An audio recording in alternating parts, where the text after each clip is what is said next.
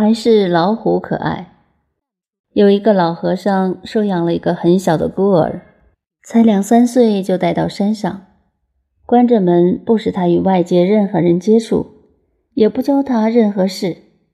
到抚养成人了，有一次老和尚下山去，一个朋友来访，问这个小和尚：“师傅哪里去了？”这个小孩傻傻地说：“师傅下山了。”来客奇怪地问：“你是他的徒弟，怎么什么事都不会？”小和尚说：“什么叫做会呢？”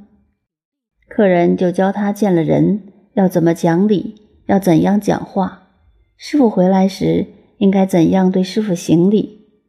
客人把这许多事都交给了小和尚。这小和尚已经是二十多岁的青年了，越学越会。客人没等他师傅回来，就先离开了。等到师傅回来时，小和尚到山门外老远去迎接，行礼问好。师傅看见，奇怪极了，问起这一套举动是哪里学来的。小和尚说出经过，这个师傅气坏了，找到那位朋友大吵一顿。他说。我二十多年来不让他染污上任何是非善恶的东西，保留一副人性原本的清白，结果给你这一搞就搞坏了，我二十几年来的心血白费了。我们听了这个故事，其中所包括的内涵很多，不妨从各方面去理解。第二个故事大家都知道的，一个老和尚也是这样收了一个小孩儿。到了二十几岁，要带他下山，但很为他担心，就告诉他：“你没有到人世间看过，现在我带你去。在城市中很热闹，五花八门，不过什么都不要怕，只有一个东西——老虎，你要注意，那是会吃人的。”小和尚问老虎是什么样子，老和尚就把女人的样子告诉他。说这就是老虎。老和尚带他走了一趟，回到山上以后，问徒弟：“到了闹市里，最喜欢的是什么？”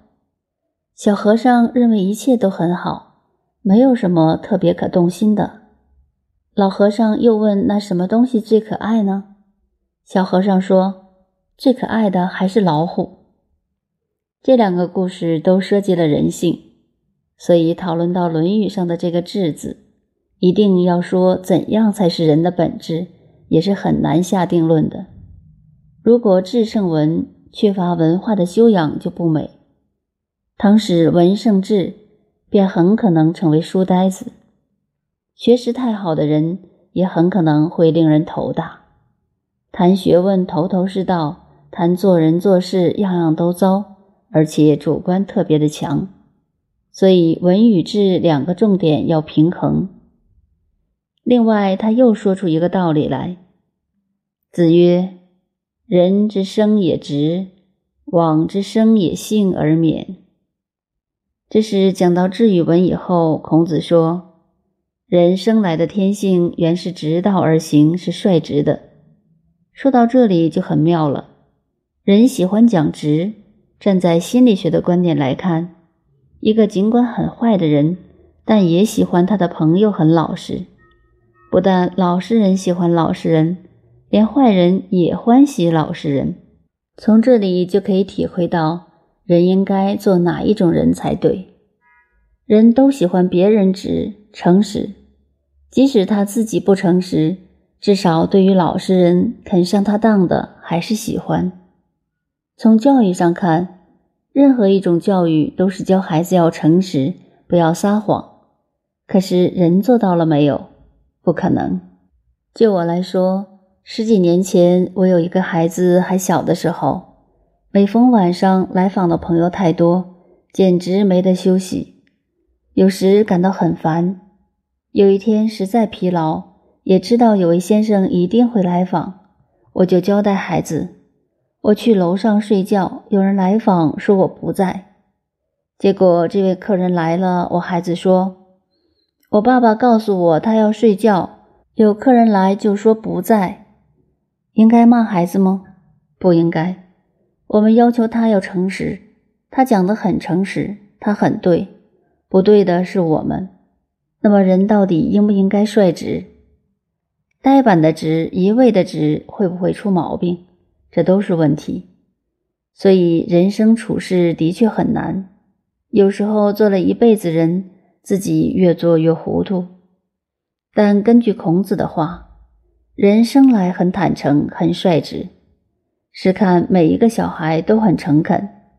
假定在幼稚园发现了一个会用心机的孩子，那这个孩子大成问题，不是当时身心有问题，就是将来长大了会成为问题人物。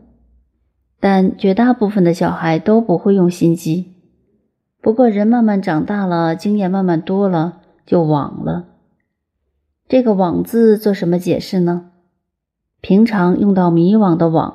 在旁边多了一个竖心旁，“枉”字的意义代表了虚伪、空洞。枉之生也，一个人虚虚假假的过一辈子，虚伪的人不会有好结果的。